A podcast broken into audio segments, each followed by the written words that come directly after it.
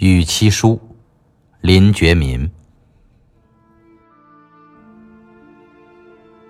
一应爱妻，见字如面。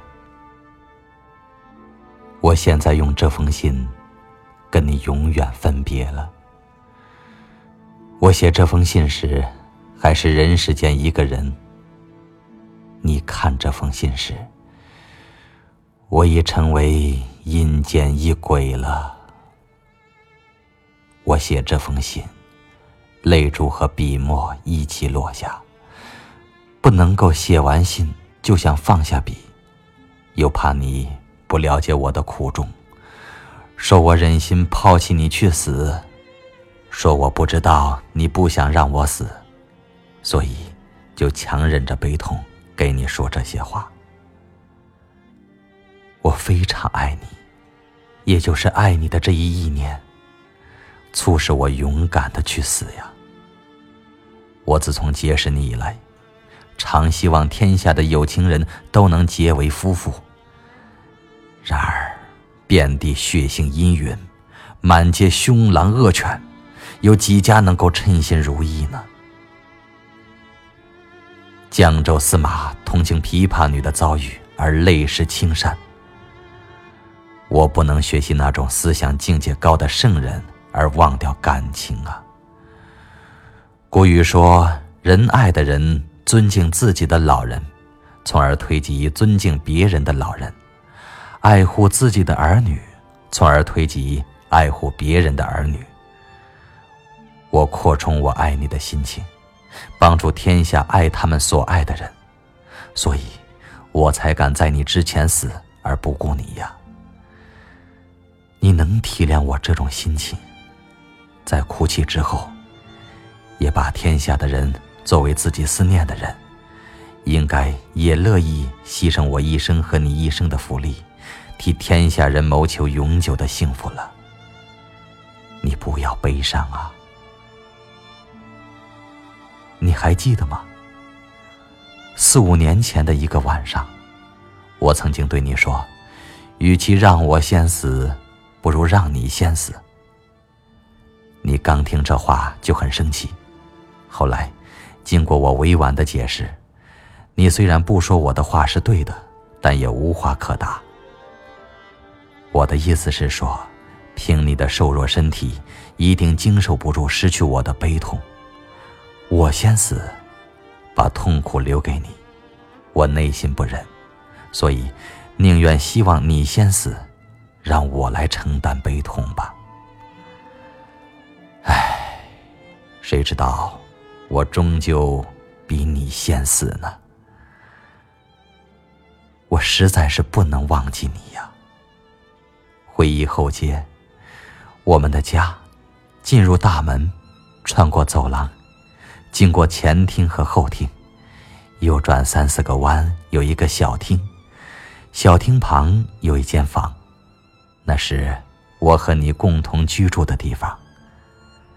刚结婚三四个月，正赶上冬月十五日后，窗外稀疏的梅枝筛下月影，遮掩映衬。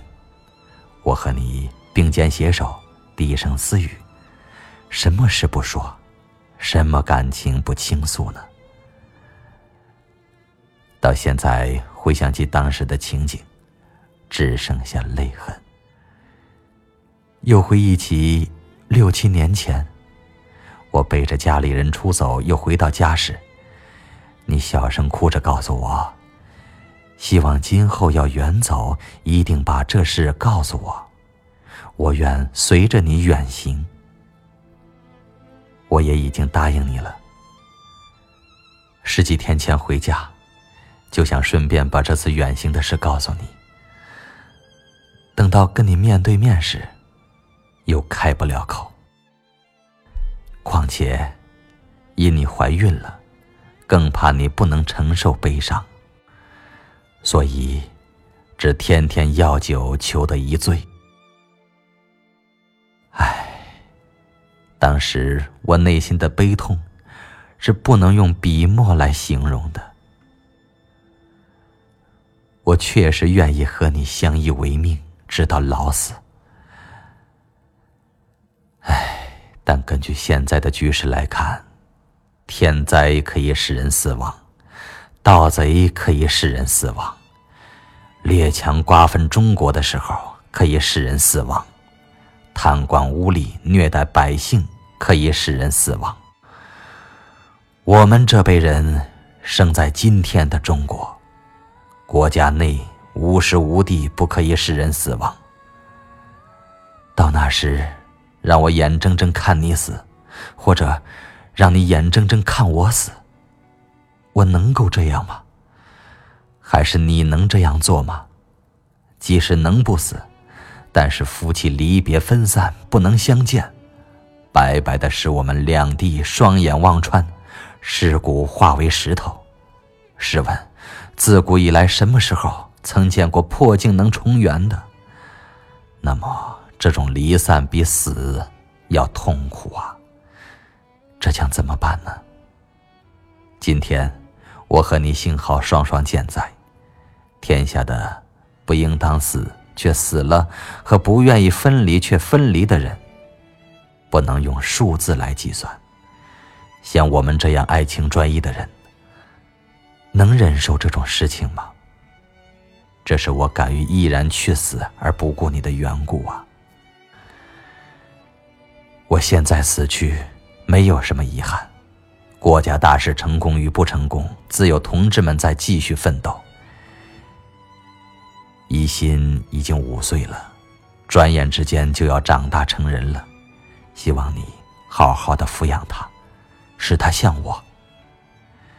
你腹中的胎儿，我猜她是个女孩，是女孩一定像你。我心里非常欣慰。或许又是个男孩，你就也教育他以父亲的志向作为志向，那么我死后还有两个异动在呀！太高兴了，太高兴了！我们家以后的生活该会很贫困，但贫困没有什么痛苦，清清静静过日子罢了。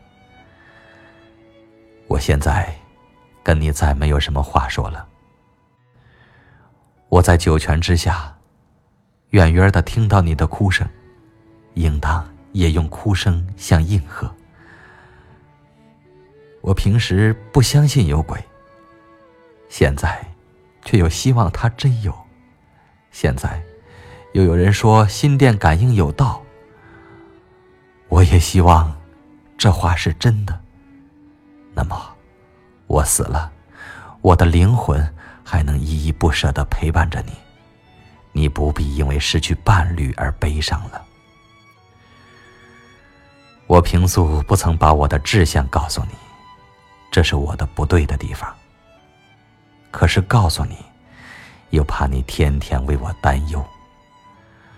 我为国牺牲，死一百次也不推辞。可是让你担忧。的确不是我能忍受的。我爱你到了极点，所以替你打算的事情，只怕不周全。你有幸嫁给了我，可又如此不幸，生在今天的中国。我有幸娶到你，可又如此不幸，生在今天的中国。我终究不忍心只顾全自己。唉，方今短小，情意深长，没有写完的心里话还有成千上万。你可以凭方巾领会没写完的话。我现在不能见到你了，你又不能忘掉我，大概。你会在梦中梦到我吧？写到这里，太悲痛了。辛未年三月二十六日深夜四更，异动亲笔写。家中各位伯母、叔母都通晓文字，有不理解的地方，希望请他们指教。应当完全理解我的心意是好。